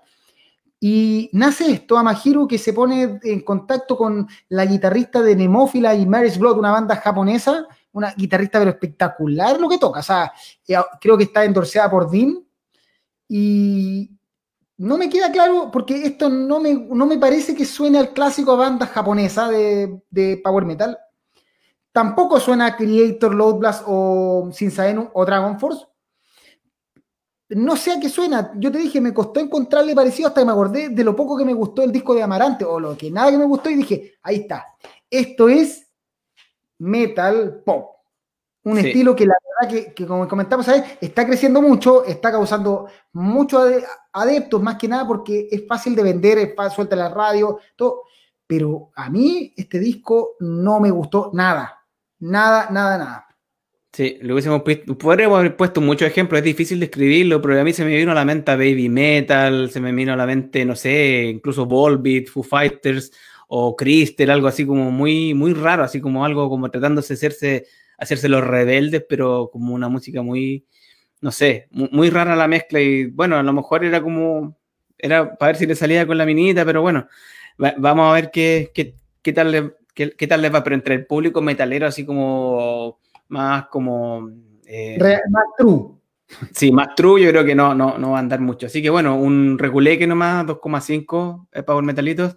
Eh, tirón de oreja, bueno, ojalá que en Creator lo siga haciendo también como, bueno, estaba esperando los directos, ojalá que yo creo que las bandas grandes como que se están guardando los anuncios de los discos nuevos porque deben estar esperando que, la gira esté como ya ahí clavada, que tengamos vacuna, que... Exacto. Hoy algunos comentarios, tremendo arte con respecto probablemente a Sodom, supongo. Pablo Turunen que parece que se tiene que ir, así que se despide. Un gusto, Paula, siempre fiel al programa. Y Roberto Yaseca nos dice que Saki, que es la guitarrista, es seca, habrá que escucharla. O sea, lo, que toca, la mina, busquen videos de Saki o de Maris Blood o de Nemófila y es la cagada. Es como que hubiera nacido tocando la guitarra. Y por eso me extraña un disco donde está un excelente eh, baterista como es Freddy Leclerc, con una tremenda guitarrista como Saki, que sea algo más. Eh, y aquí nos dice, mira, Jaime Morales, más dedicado a los K-pop metal. Ni siquiera, porque te digo, o sea, no me parece que sea K-pop. Me parece que es un disco de pop metalizado y de hecho la mayor parte de las canciones no tienen ni singles. No sé si te diste cuenta. Hay uno, un par, o sea, perdón, eh, solos de guitarra. La mayor parte de las canciones son canciones eh, estrofa, coro, estrofa, coro, estrofa, coro, clásico. No sé, no me gustó. Sí, Así que eso, bueno, eh, pasando cosas como más under y ese, tipo de bandas que ni siquiera suben los discos a Spotify, así que van a tener que buscarlo en Bandcamp o en YouTube. Possess Steel sacó una banda de estadounidense, o sea, canadiense de heavy metal, así como muy true, muy parecido a lo que estábamos hablando la semana anterior con Eternal Champion y ese tipo de, de bandas que, que, están como tocando este, este estilo muy, muy retro. Eh, de estas bandas que, que en el fondo eh, no ponen los discos en plataformas de streaming y que tienes que comprar el, el disco el vinilo lo que sea, pero lo pueden encontrar en YouTube, que eso es lo más raro, que lo suben a YouTube, que es lo que menos, que es la, en el fondo la plataforma que menos te paga por reproducción, pero bueno, así es. Y Possessed Steel eh, me gustó bastante, pero tampoco encuentro que entra a competir con, con, las otras bandas que hemos analizado últimamente. Sí me llamó la atención y sí me gustó, pero no sé si le, llega como al nivel o va a tener el nivel de, impacto que han tenido bandas como Eternal Champion y Biscot y bueno, un montón de bandas de, sellos más chicos que, siguen sacando eh, discos así súper buenos y que en el fondo es difícil de encontrar porque ni siquiera lo suben a Spotify. No sé, no sé qué te pareció a ti el... Un buen disco, mm, eh, eso, no, no hay mucho más que decir, lo que pasa es que tú dijiste, sacó Eternal Champion un disco hace una semana o dos semanas, depende de donde lo busques, y un excelente disco y el estilo del power metal, power heavy metal como de corte más clásico, más heroico, por decirlo así. Eh, todos, los, todos los años está sacando, de hace unos 5, 4, 5 años, está sacando discos todos los años maravillosos. Y este es un disco que va a quedar ahí como en la lista, probablemente una canción que va a quedar en un playlist y que la gente se va acordar, pero y una portada muy heroica con el estilo, la espada, el, el caballo, el, eh, que me recuerda un poco, no sé si un unicornio, puede ser el unicornio de, Rhapsody que se lo robaron, quién sabe. Eh, pero es un disco más, es un disco más que si tienen tiempo, de partida, si tienen tiempo de abrir YouTube y escucharlo, o Bandcamp, escúchenlo. Si no, ya eso, ¿por qué no Spotify? Entendámoslo. de hecho, pensamos que convenía y sabemos que Spotify paga menos que muchas otras, por ejemplo que Tidal pero la cantidad de gente, buscamos la cantidad de millones de gente que tiene Spotify versus Tidal y otras, es tan, tan distinta que al final probablemente, por mucho que lo toquen en Tidal, nunca van a encontrar suficiente plata como la que pueden hacer en Spotify. Así que no entiendo. Bueno, sí, de todas maneras YouTube es la peor opción, una de las peores opciones. Así que bueno, es un buen disco. Em, sí, es un poquito largo. Bueno, ahí vi los comentarios. Eh, quizás se hace un poquito largo, claro, y monótono. Pero bueno, es un buen disco para los que les guste. Es que este ya es como una banda así como más gente que quiera descubrir cosas que nadie conoce. De hecho. Mira, a ver un par de comentarios. Juan Pablo Jiménez, pucha, por lo menos algo sacó con la chiquilla Timo Tolki la media teleserie eh, y no salió nada. Ah, pero es que Timo Tolki hace de teleserie. De hecho, eh, ahora anunció el. ojo, nosotros no subimos nada de Timo Tolki porque lamentablemente ves que ponemos una noticia de Timo él a la semana la noticia se cae, entonces estamos subiendo cosas que no son. De hecho, anunció a Yari Kainulainen en su último disco y ahora cuando presentó el, adelanto del single que va por, eh, ¿cómo se llama? Por esto, por medios de, de crowdfunding, ya no está en la banda y hay otro bajista. Entonces, la verdad que nos da lata. Es un genio musicalmente en el power metal, pero como no tenemos claro cuál es, si, está, si todo es real o es una fantasía dentro de su enfermedad, porque lamentablemente el tipo está enfermo, nos cuesta seguirle el ritmo. Claro. Roberto lo escuchó la semana pasada en la Edris, pero en la mitad del disco se vuelve monótono. Eso es un disco más, lamentablemente. Eh, Cristian lo bajó anoche, el de Possessed Steel, pero aún no lo escucha. Y Hernán eh, Borque le parece muy interesante, el EP lo dejó peinado para atrás, así que escucha el EP. Mejor que el EP. El EP está en Spotify, eso es lo más raro, que Eternal Champion también tiene como algunas demos y cosas así en Spotify y después desaparece todo. Sí. Y eh, Yuri, Yuri nos dice muy, buena recomendación. Mira, no lo estamos tan recomendando. Creo que si no tenéis nada más que escuchar, escúchalo. Sí, no vale la pena antes de escuchar a, a Mahiru, no escucha a Mahiru, no creo que te guste. Eh, Eso, bueno, pasando, ya estamos cerrando más o menos. Eh, Terror oye, de hecho, Terror, una banda que no, nunca había escuchado, creo que tienen como 10 eh, fanáticos en, en, Spotify, pero lo encontré súper entretenido porque ya que estamos hablando de Sodom, e incluso desde la portada como que llamó, me, llamó la atención, o sea, no puede ser más gore y más como, no sé, pues mezcla trash death eh, Cannibal Corpse y todo, todo, ese tipo de cosas. Eh, una banda de Bulgaria. Así siempre me gusta como también variar un poquito de estilo y también cachar bandas no tan conocidas y como de, de, países como no tan típicos. Y bueno, no sé si conozco muchas bandas de metal de Bulgaria, pero encuentro que está bastante bueno y entretenido y para los que les guste como más el, el metal más sucio, más, más agresivo, no es como, había sacaron varios, varios discos de trash como más técnicos, pero encuentro que, que algunas veces encuentro que se pasan como muy, el trash tiene que, como lo, analizamos cuando salió el de Hitten y cosas así, que el trash tiene que ser, eh, no sé, pues, directo a la, a la, médula, ¿cachai? Tiene que ser trash. Claro.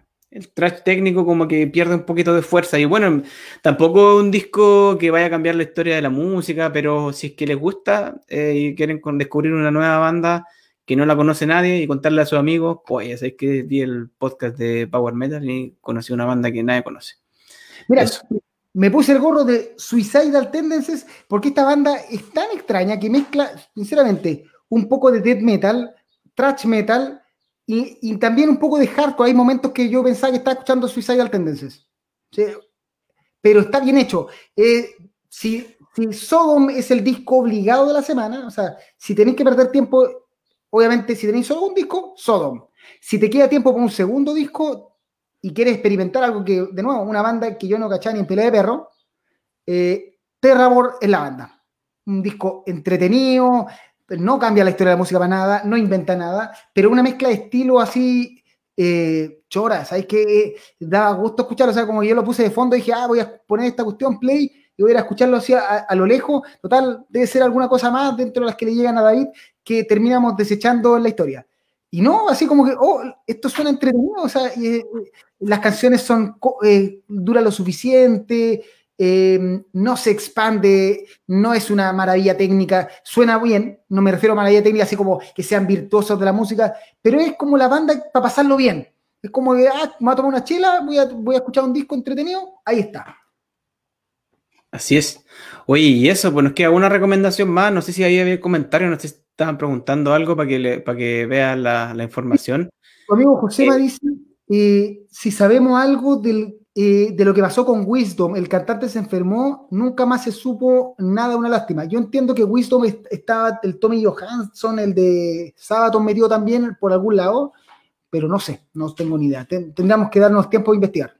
Bueno, lo vamos a averiguar dentro de la semana y vamos a ver si la próxima ahí encontramos la respuesta. O lo voy a buscar por mientras yo, mientras yo le hablo. Bueno, tres, tres Power Metalitos para Terrabot, eh, recomendable más que el anterior incluso, eh, bastante entretenido. Y bueno, ahora yo voy a, ahí para lucirme con el, con el finlandés, voy a hablarles de, bueno, porque siempre también me gusta incorporar algo un poquito más, más, más borracho y depresivo. Eh, Kaunis Kolematon con Toren Aurenko, que significa, bueno, el nombre de la banda significa la bella inmortal y el nombre del disco significa que se prenda otro sol, que en verdad yo también deseo lo mismo, porque está tan oscuro aquí que, de verdad que necesitamos un sol que esté en el invierno acá, porque se lo llevan todo en el hemisferio sur ustedes y acá no nos dejan nada. Eh, oye, un, melodic doom death metal, así como bien eh, nostálgico, bien eh, así, em, medio depresivo, pero, pero encuentro que tiene sus altos y bajos, entonces no es como esos discos de Doom 100% que a lo mejor te dan mucha lata porque es como tan denso y tan lento que, que, te aburría en el camino, pero también tiene como hartos elementos de, de death melódico, entonces eso le da como un poquito más de, de contraste, como un balance que, que, te mantiene como, como entretenido, por lo menos a mí me, me, me pasó. Y de hecho, las letras son en finlandés. Muchas, muchas de las bandas finlandesas, obviamente, todos sabemos que cantan en inglés, pero para los que les gusta el idioma finlandés y quieren aprender un poquito, eh, así palabras por palabras, por ejemplo, la canción que sale ahí, que mamá significa eh, país frío. Entonces, no sé si se lo escribieron a, a Finlandia, que va, bueno, ahora el 6 de diciembre, el día de la independencia acá, que que cágate de frío, pues no es como el 18 ya que podéis carretear, aquí en pleno invierno. El, y ahora va a ser todo eh, de forma digital. O sea, aquí ya empezó como, hubo como una segunda ola de, de, corona y se empezó a cerrar todo, ya no, o sea, están tratando de salvar la Navidad, como dicen ellos. Eh, y bueno, en, el área capital de Helsinki, no, no en todo Finlandia. Así que bueno, yo, eh, van a cerrar todo por un tiempo. Así que súper entretenido. Yo lo escuché hoy día, o ayer, no, ayer escuché este disco y lo encontré también interesante. Dentro de la cosa más black, eh, melódica, más black depresiva, por decirlo así, pero tiene sus momentos, de repente cambia, de repente en un momento está un canta limpio. Es un paseo, la verdad es un otro. sería para mí la tercer disco de la semana. Sodom, Terrabor, Kaunis, el culea del matón. ¿A quién? ¿A quién? Oye, eso. Eh, Veamos. Eh, ¿Buscaste, la respuesta o, Mira, me dice que la banda se separó en 2018, no tengo ni idea qué le pasó directamente al, al, al cantante, pero más que nada, aparte que fue el, el Gianni, o sea, perdón, el, el Anton Cavanen estaba metido en esta banda, no era el de, no el Tommy Johansson, el Anton de Ah, ya. Entonces, sí, el, se fue, se fue a Vicin Black junto con otro integrante y con Mate Molnar, que ya creo que no está en la banda, y dejaron votar, dejaron ahí la mitad de la banda. O sea, se te va el guitarrista principal con la habilidad que tiene eh, Tom Canen, probablemente la banda que ya la, la estaba pasando mal, parece por temas de Luca, eh, dejaron de, darle. Mira tú. Oye, y eso, pues vamos cerrando. Déjame. Eh, ¿Tú contar eso? ¿Ah?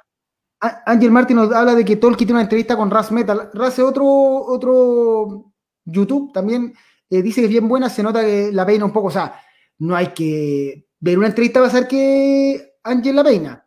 Y otra semana de declaraciones Power. La verdad que, como te digo, no, a mí realmente no me llama la atención escuchar nada de Timo Tolkien eh, no, ha dejado pagando mil veces con temas, con la página y también con, el, con las noticias, como para darle más cabida, hasta que no haga algo en serio, o sea, hasta que el disco no, no lo anuncie una, un sello. Eh, bueno, lo anunció una vez, pero hasta que salga, yo creo. Pues, el sello, y ahora, ahora un crowdfunding, ¿cachai? O sea, no queda claro, hasta que lo anuncie, hasta que, mejor disco, hasta que aparezca y nosotros lo tengamos en la mano y lo escuchemos, no vamos a hablar nada de ese disco. Hernán Borges dice, oye Dave, tienes que pegarte un viaje a Chile pronto. Si no, en cualquier momento te encontramos contando de las venas escuchando Funeral Doom. eh, Adolfo Serey, eh, sí, pues, los de Wisdom se fueron a Beast in Black. Y luego lo mismo, luego la salida Sin Black con Beast. Eso, no hay, no hay más comentarios. Listo, oye, eh, ¿qué nos te viene la próxima semana? El tío pelado con eh, Iron Savior Skycrest, que ya lo hemos escuchado, eh, lo estuvimos entrevistando, así que ya hay harto material y vamos a estar analizándolo ahora, vamos a compartir nuestras impresiones ahora que va a estar así como fuera. Y se, viene discaso de todas maneras, creo que va a ser el disco de la semana, a no ser que salga alguna sorpresa por ahí, hablando de trash, está Gamma Bombs también, con si sabe una banda que a mí me encanta. A mí me fascina Gamma Bomb, esa banda, esa de hacer thrash metal, pero con letras inspiradas así como en cine B, me, fascina. Soy fan de Gamma Bomb. Sí, y tiene como esa onda media surf, así como media panqueque, ¿no? Buena onda, buena onda Gamma, Bomb. ¿Son de Irlanda? ¿De dónde son? De Irlanda son los tipos.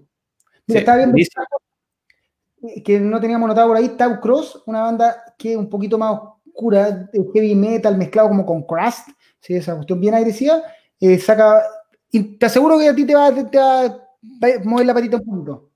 Eh, mm, hay algún disco vivo de Death Heaven, Sauron, para los que les gusta la cuestión así como más folk española, el lanza disco, no creo que lo estemos comentando, a mí no me...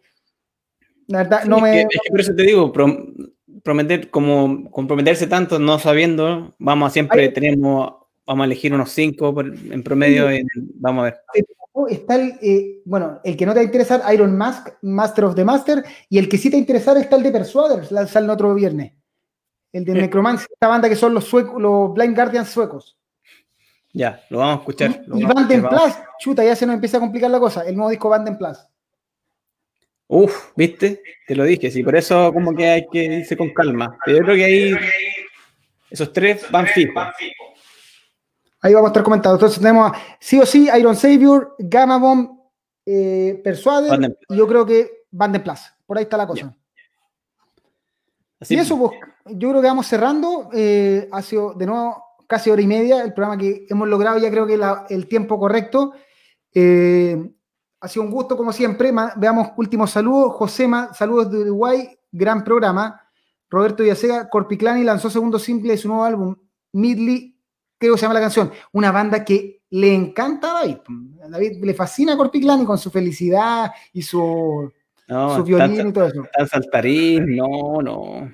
Bruce Hansen esperando el disco de Persuader con ansias.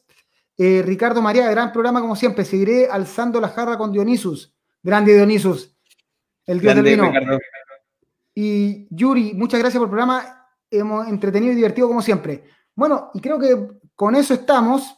Ha sido otro gran programa, esperemos que les guste, con, haciendo el homenaje a Nanowar, la mejor banda del universo. Y a Calamardo, el mejor personaje del universo. Y eso, último saludo, Cristian Chacana, que nos dice, gran programa, un abrazo. Hernán Borges de Chile, ahí le voy a preguntar qué hace en Chile. Supongo que viene a... Lo deportaron. sí. Eh, Fabián Cancino, buen programa, sigan así. Angel, la raja el programa próximo, parece que se viene buenísimo. Por lo menos, si yo creo que esos cuatro discos, al menos tres van a ser grandes discos. El, de, el único que no me comprometo es el de Gamma porque puede ser cualquier cosa. Pero dudo que Persuader saque un mal disco, que lo haga mal Band en Plus tampoco, y el de Iron Savior ya lo escuchamos. Adolfo Serey, a David le comenté que estaba necesitario los discos de Saxo la próxima semana. Mira. Vamos a revisar. Roberto Yasica, saludo a Gato Pancheri. 666, aguante, Gato Pancheri 666, porque Gato Pancheri es un personaje típico de Italia, es otro personaje. Y Juan Pablo Jiménez, grandes chicos, y Alex Toledo, el último, mensaje, excelente programa. Y eso fue todo. Esto fue PowerMetal.cl, el podcast live, edición 29 de noviembre. Eh, recuerden que para los que no lo pudieron escuchar, ahora lo estamos subiendo a Spotify, queda disponible en live. Y cualquier cosa sigan visitando Facebook, Twitter, Instagram y todas nuestras redes. No tenemos High Five todavía, tampoco tenemos TikTok, no nos van a ver bailando. Y em, eso, recuerden, si van a hacer clic, la recomendación de la semana en disco Sodom y si van a hacer clic a un single, Flor Jansen poniendo los pelos de punta con Alone the Heart. ¿Algún mensaje, David? Nada, saludo a todos y que se cuiden acto. Nos estamos viendo toda la semana. Yo soy Máscara. Saludos.